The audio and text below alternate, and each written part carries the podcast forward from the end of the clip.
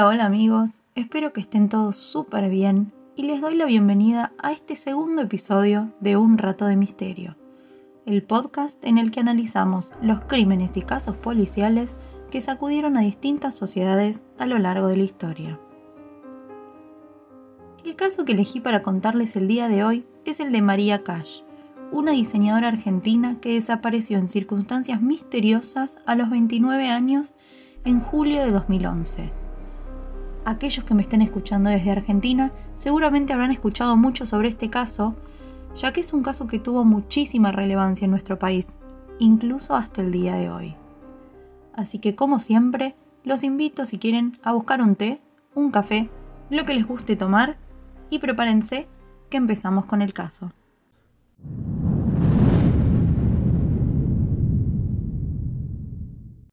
Bien, antes de empezar este relato, quiero contarles un poco sobre el pasado de María. María Cash, como les dije anteriormente, es una diseñadora argentina que al momento de su desaparición tenía 29 años. Estudió en distintos colegios, se anotó en una carrera de arquitectura que nunca terminó de arrancar para luego decidirse por estudiar diseño de indumentaria. Ella quería diseñar su ropa y venderla en distintos locales siempre con la idea de ser libre y autogestionarse. Para complementar ingresos, María trabajó para distintas firmas que la convocaron para promociones en la playa y también como modelo, pero siempre mantuvo esta idea de juntar plata e irse de la ciudad. Y mientras alquilaba una casa con amigas o probaba de forma efímera con un local en Plaza Serrano, Palermo, practicaba danzas africanas, la idea de viajar se transformó en una necesidad espiritual. Sus allegados la describen como una chica muy sensible, y antes de irse de viaje estaba yendo a colaborar al oratorio de Santa Catarina sobre la avenida Caseros. En julio de 2011 decide viajar a Jujuy ya que, como le contó a su familia, su amigo Juan Pablo Dumont le había ofrecido alojamiento y trabajo. Su padre Federico la acompaña a tomarse un micro la noche del 4 de julio de 2011. María se sube al micro con una valija y dos mochilas, y según el cronograma, debería llegar el día siguiente a Jujuy. Sin embargo, María jamás llegó a destino, y a partir del 8 de julio de 2011 nunca más se supo de ella. De hecho, su familia sigue buscándola hasta el día de hoy. En esos cuatro días desde que emprende el viaje hasta que se la ve por última vez, María es vista en diferentes lugares haciendo un recorrido errático, casi sin rumbo y sin sentido. Vamos a verlo en detalle.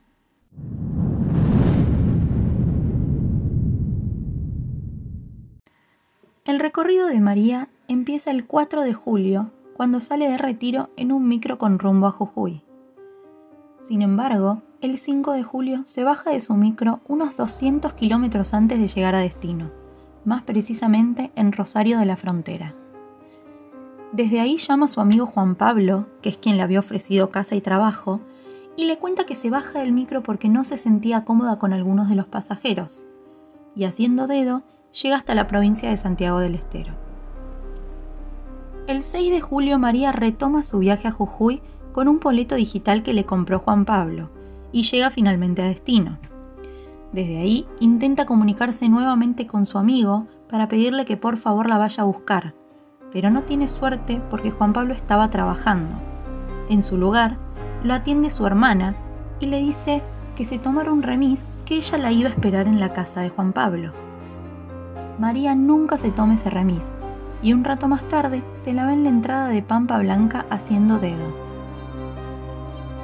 ese día también se comunica con su familia y les cuenta que se había quedado sin dinero, que no sabía si quería quedarse en Jujuy o irse a Salta y que estaba muy angustiada.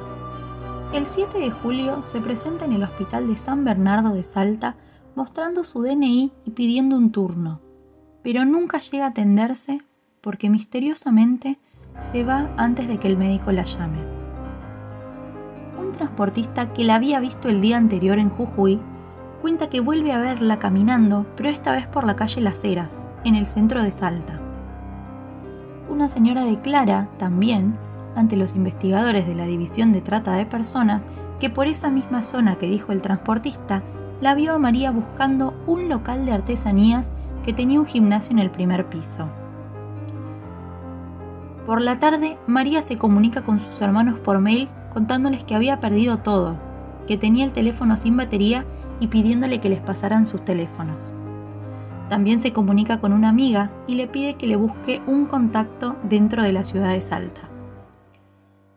No se sabe dónde duerme esa noche, ya que a las 4 de la mañana María toca el timbre de una casa para pedir alojamiento, pero se lo niegan.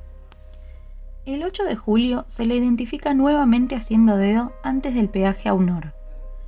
Ahí se sube una camioneta que la alcanza hasta la rotonda General Güemes para ir hacia el sur. Se baja en esta rotonda y comienza a hacer dedo nuevamente, y la levanta otro auto, aunque sin dar explicaciones, se vuelve a bajar antes de llegar a destino en un paraje de la difunta Correa. No sabemos cómo ni por qué María se presenta en un consultorio médico de Jujuy a 73 kilómetros de distancia de donde estaba. Allí habla con un médico que luego declara haberla atendido por una presunta faringitis. Este médico que la atendió en el hospital, llamado Jesús Chequisac, confirmó que ella misma deletreó su apellido y por eso recordó su nombre cuando lo vio en la tele. Jesús la mandó a hacerse unos estudios para descartar cualquier tipo de problema de salud y ella le dijo que se los haría directamente en Buenos Aires, porque al día siguiente volvería a su casa. A partir del momento en que sale del centro médico, María Cash no deja más rastros. Sus mochilas son encontradas por un capataz de la estación de peaje a Honor, pero este hombre tarda tres días en hacer la denuncia a la policía. El mismo 8 de julio, incluso antes de reportarla como desaparecida, el padre y el hermano de María emprenden un viaje en auto hacia Jujuy con el objetivo de encontrarla y traerla a casa. Pero lamentablemente eso no sucedió. Su familia jamás dejó de buscarla. De hecho, su padre, Federico, muere en un accidente automovilístico en La Pampa tres años después, en medio de un viaje que emprendió por el país para tratar de encontrar a su hija. Bien, a las pocas horas de desaparecida, lo primero que se hace es consultarle a su amigo Juan Pablo a ver si él sabía algo sobre el paradero de María. Misteriosamente, se encontraron con una situación totalmente distinta a la que María le había planteado a sus padres. A continuación, voy a citar textual el testimonio de Juan Pablo para que puedan juzgar ustedes mismos. El martes 5, entre las 17 y las 19 horas, llamé a María porque hacía mucho tiempo que no sabía de ella y me sorprendió diciéndome que justamente estaba viajando a Jujuy de sorpresa para visitarme. También me dijo, me bajé en Rosario de la Frontera porque no me gusta la gente con la que estoy viajando. Después de esa llamada nos mandamos varios mensajes de texto y en uno de ellos me contó que estaba en Santiago del Estero y que no tenía más dinero. Entonces fui a la terminal de San Salvador y le compré un pasaje abierto en la empresa Mercobús porque sabía que había un colectivo a la 1.40 y otro a las 6 de la tarde. A las 9 del miércoles 6, María llama al teléfono de mi hermana Paula desde un celular que le prestó un hombre y dice que ya estaba aquí y nos pidió que vayamos a buscarla. Paula le dijo que yo estaba trabajando en Perico y que no teníamos movilidad para traerla. Luego cortó y no supimos más de ella. A las 16.30 le mandamos varios mensajes donde le dijimos que fuera a la casa de mi abuela o al restaurante, que le íbamos a pagar el taxi, pero nunca llegó ni contestó. Desde ese día nunca más supe de ella. La noté bien y su conversación era como cualquier diálogo entre amigos, aunque sí me sorprendió que me haya dicho que no tenía dinero y que haya viajado a Jujuy sin saber si yo estaba acá. nunca se investigó más a fondo a Juan Pablo Dumont, y debo admitir que toda la situación me parece bastante extraña. No es más que mi opinión subjetiva, pero supongamos por un momento que la historia es como dice Juan Pablo, que él no la había invitado a quedarse en su casa. Hablas con tu amiga, que te dice que está varada en un lugar que no conoce y que está sin plata. ¿No vas a darle una mano? Es raro. Además, la historia es bastante dudosa porque por un momento Juan Pablo dice que compra el ticket de Mercobús de manera digital por internet. Y acá está diciendo que en realidad no lo compró por internet, que fue a la sucursal a sacarlo. Constantemente se dice y se desdice. Años más tarde, este hombre vuelve a estar en boca de todos cuando el papá de María, Federico Cash, recibe unos mensajes amenazantes en su celular.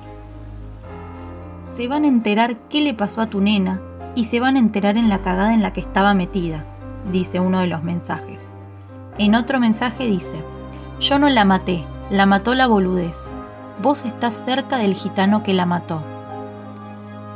Cuando los investigadores traquean el origen de los mensajes, adivinen qué encontraron. El teléfono del que salían los mensajes estuvo a nombre de Juan Pablo Dumont. Según el abogado de la familia, a Dumont se lo vinculaba con contactos extraños y presentó estas evidencias frente a la justicia de Salta. Pero aparentemente no siguieron esta línea de investigación, aunque no puedo entender por qué.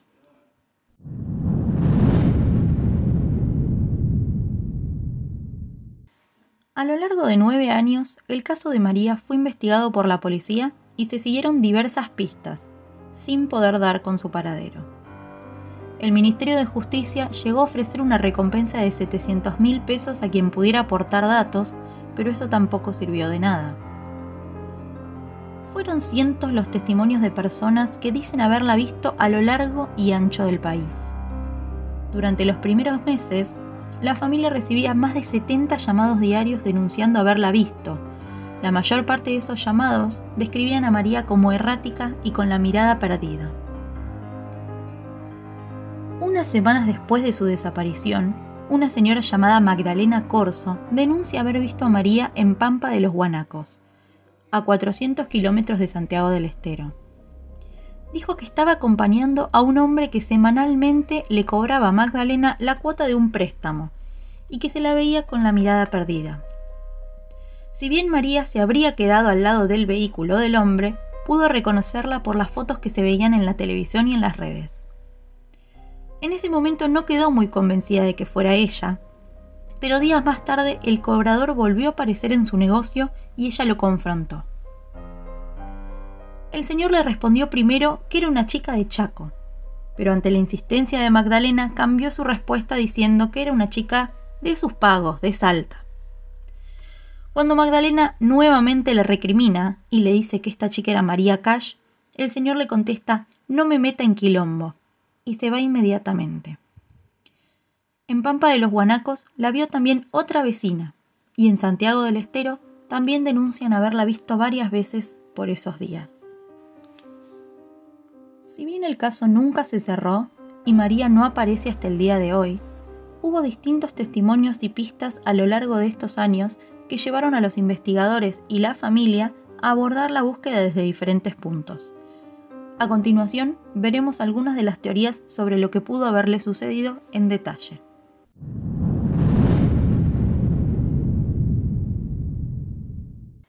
Una de las primeras versiones que circula sobre María Cash era que habría sido encontrada descuartizada en algún lugar de Salta y que sus restos estarían bajo custodia y preservados en frío en alguna morgue. Aparentemente, este fue un rumor más que una versión concreta, sin embargo, el magistrado de Salta habló sobre esta teoría en su momento. Él afirmó que habían allanado de forma sorpresiva las morgues de todos los hospitales del sur de la provincia, que era donde apuntaban las pistas que ellos tenían, y no encontraron absolutamente nada relacionado con María. El único hallazgo que tuvieron fue una pierna humana, pero más tarde determinaron que se trataba de un miembro amputado a un paciente diabético. De esa forma, esta primera teoría queda descartada, o al menos no puede probarse. Una segunda teoría indicaba que quizá María estaría sepultada en la provincia de Santiago del Estero, en una tumba como NN, es decir, sin identificación. Esto se plantea a partir de varios elementos reunidos en la causa que apuntaban a la teoría principal, que era que María había sido víctima del delito de trata de personas. Igualmente, esta teoría se las voy a contar en unos minutos. Volviendo, hubo varios elementos que indicaban la posibilidad de encontrarla sin identificar en algún cementerio de Santiago del Estero. Por eso se lleva a cabo un operativo en el cementerio de la localidad de Gramilla. El juez también solicita, en ese entonces, que se hagan todas las averiguaciones necesarias para poder registrar todas las tumbas sin identificación. Sin embargo, tras varias horas de búsqueda, las autoridades confirmaron que los restos que se verificaron no pertenecían a María Cash. En noviembre de 2011 se encontró el cráneo de una mujer en la ciudad de Oruro, Bolivia. Especialistas del equipo de antropología forense se dedicaron a estudiarlo para evaluar si pertenecía a la joven, ya que tenía ciertas similitudes en la forma de la dentadura con María Cash. Y además, el punto geográfico donde lo encontraron les resultó bastante llamativo. Finalmente, se descartó esa línea de investigación porque el ADN de la familia no correspondía con los restos óseos que habían encontrado. Cuando se supo que los restos no eran de María, salió a hablar su mamá, María del Carmen, y dijo que ella ya intuía que el cuerpo que encontraron no era el de su hija. También contó que esa investigación había empezado dos años atrás, incluso antes de la desaparición de María, por eso ella sabía que el cuerpo no era el de María. Igualmente, se mostró enojada y preocupada porque sus peritos jamás pudieron acceder a las muestras de ese cadáver que encontraron.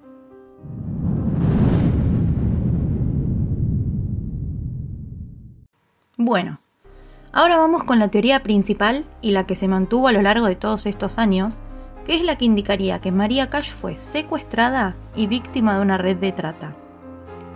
Esta teoría volvió a tomar fuerza en 2018 cuando apareció una mujer llamada Julia Leal que atestiguó sobre este caso vinculando a su ex marido, un integrante del Servicio Penitenciario Federal, y que, curiosamente, luego de declarar fue golpeada y torturada. Vamos a ver esta versión en detalle. En 2018, Julia declara haber escuchado a su marido y a otros agentes del servicio penitenciario hablar sobre María Cash, además de planificar otros secuestros vinculados a la trata de personas. Dijo lo siguiente, y voy a citar textual para que puedan escuchar sus palabras. Ellos se organizaban en distintas casas de Campo Quijano para cometer delitos de trata de personas. María Cash no fue la única persona que secuestraron. Hablaban continuamente de traslados de bolsas con ropa de mujeres que no se podían tocar. Julia también contó que uno de sus hijos reconoció a María, aunque más flaca y con distinto color de pelo, en un recorrido en auto. Y también dijo que María no salió nunca de Salta, pero que ya no estaría viva, que murió aproximadamente en 2013. También contó un poco más sobre la táctica de estos hombres, y acá vuelvo a citar textual. Hay un auto que era mío y desapareció. En ese vehículo fue transportada María con uno de mis hijos. Ellos siempre cambian la manera de actuar y la táctica. En ese tiempo en el que vivíamos en Campo Quijano, había que formar una escena familiar. Y si yo no podía estar, mis hijos tenían que hacer creer que la persona que llevaban era una mamá. También contó que escuchó al que ahora es su ex marido hablar de una supuesta muerte seca que habría sufrido María Cash. Intenté buscar un poco lo que significaría muerte seca, aunque lamentablemente no encontré ninguna definición clara como para poder ofrecerles, Julia tampoco sabe bien de qué se trata y considera que puede ser un código entre estos agentes. Lo que está contando Julia entonces sería como que ellos trasladaban a las chicas, o por lo menos es lo que entiendo yo, y que hacían partícipes a los hijos de este agente del servicio penitenciario, que tenían como que actuar como si esa, esa mujer que ellos estaban trasladando era su mamá. O sea, me parece realmente horrible, me parece horrendo involucrar también chicos en, este delito tan grande. No, no, no puedo entenderlo. Después, el hijo mayor de Julia también recordaría esta situación con María, porque él era el que en ese entonces le llevaba agua a las chicas secuestradas. En ese momento tenía 10 años el nene. Realmente es, es increíble. Todo esto que, les estoy contando cuando lo, cuando lo leí por primera vez me pareció muy fuerte. Seguramente algunos de ustedes estarán preguntando cómo puede ser que Julia recién haya hablado en 2018, si esto sucedió entre 2011 y 2013, y esto tiene una respuesta que seguramente no les va a sorprender, y es que Julia y sus hijos eran víctimas de violencia por parte de su padre y de su ex marido en este caso, que era el agente del servicio penitenciario. Julia ya lo había denunciado ante la justicia, pero en 2018, sorprendentemente, le sacan a Julia la tenencia de sus hijos para dársela a este agente. Ella cuenta que antes no hizo la denuncia justamente por miedo, ya que el ex marido era violento con toda la familia.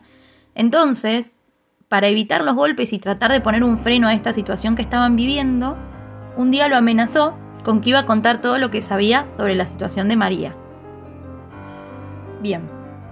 Luego de que Julia hiciera la denuncia en una fiscalía de Buenos Aires, vuelve a su provincia y la atacan brutalmente. La ahorcaron, la drogaron y le hicieron tajos por todo el cuerpo con frases como el macho siempre gana, que encima, según ella contó, es una frase que le repitieron durante toda la golpiza.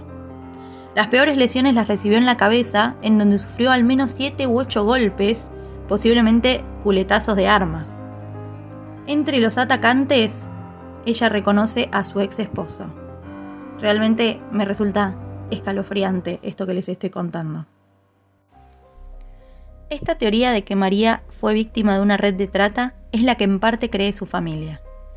Tanto sus padres como sus hermanos y primos dijeron en varias entrevistas que creen que tal vez María haya sufrido un ACV o un ataque de pánico con pérdida de memoria que la haya desestabilizado y que en ese recorrido errático que hizo por el norte fue interceptada y raptada.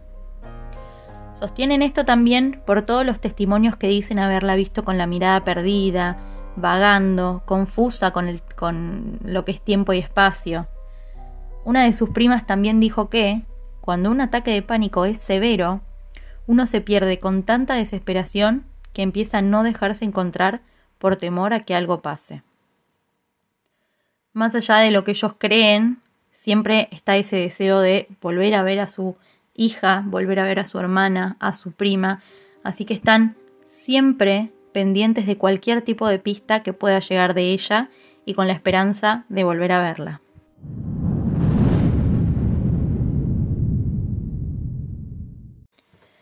En 2019 se reactiva la causa porque trascendió un dato supuestamente preciso en una zona muy específica cercana a Palomitas, sobre la Ruta Nacional 34. El equipo de búsqueda rastrilló la zona durante tres días con ayuda de perros, drones y georradares, pero no se hallaron rastros de María Cash. En la primera jornada de trabajo encontraron huesos de animales en tanques australianos. Estos restos fueron analizados por un antropólogo que confirmó que efectivamente no eran huesos humanos. Tampoco tuvieron suerte ampliando la zona de búsqueda. El viernes encontraron una cruz de metal que luego se confirmó que era un recuerdo abandonado de familiares de un camionero que murió en la ruta. También encontraron ropa quemada, aunque los investigadores no creen que esto sea un dato determinante. De todos modos, el cuerpo operativo aseguró que dejar de buscar no es una opción. Y hasta el día de hoy, la familia de María sigue esperando una respuesta por parte de un Estado ausente y alberga la esperanza de poder encontrarla algún día.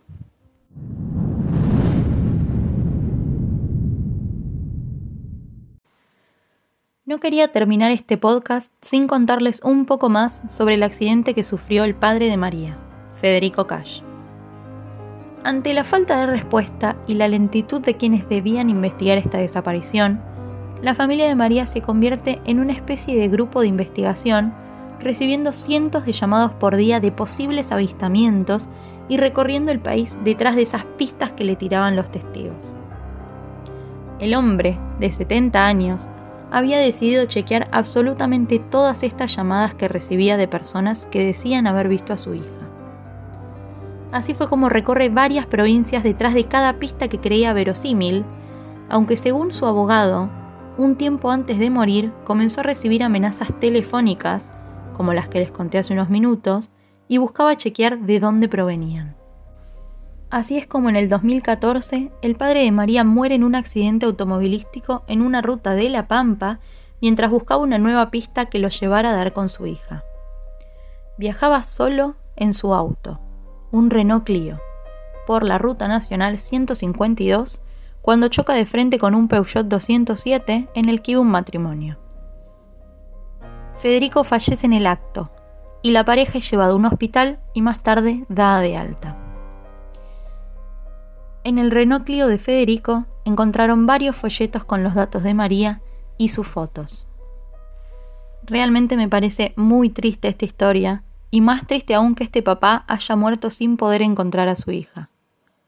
En varias entrevistas, tanto Federico como María del Carmen, los papás de María, hicieron hincapié en que jamás dejarían de buscar, y hoy en día su madre aún lo hace y pide que nunca dejen de difundir las fotos de María.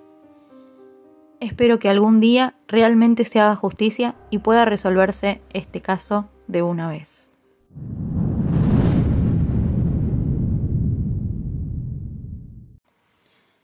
Espero que les haya gustado este nuevo episodio del podcast y les agradezco por haber llegado hasta acá.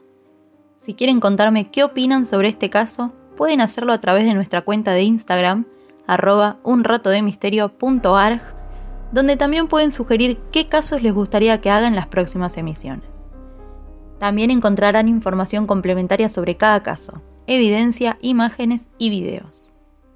Queridos amigos, eso ha sido todo por hoy, les mando un beso grande y los despido hasta el próximo episodio.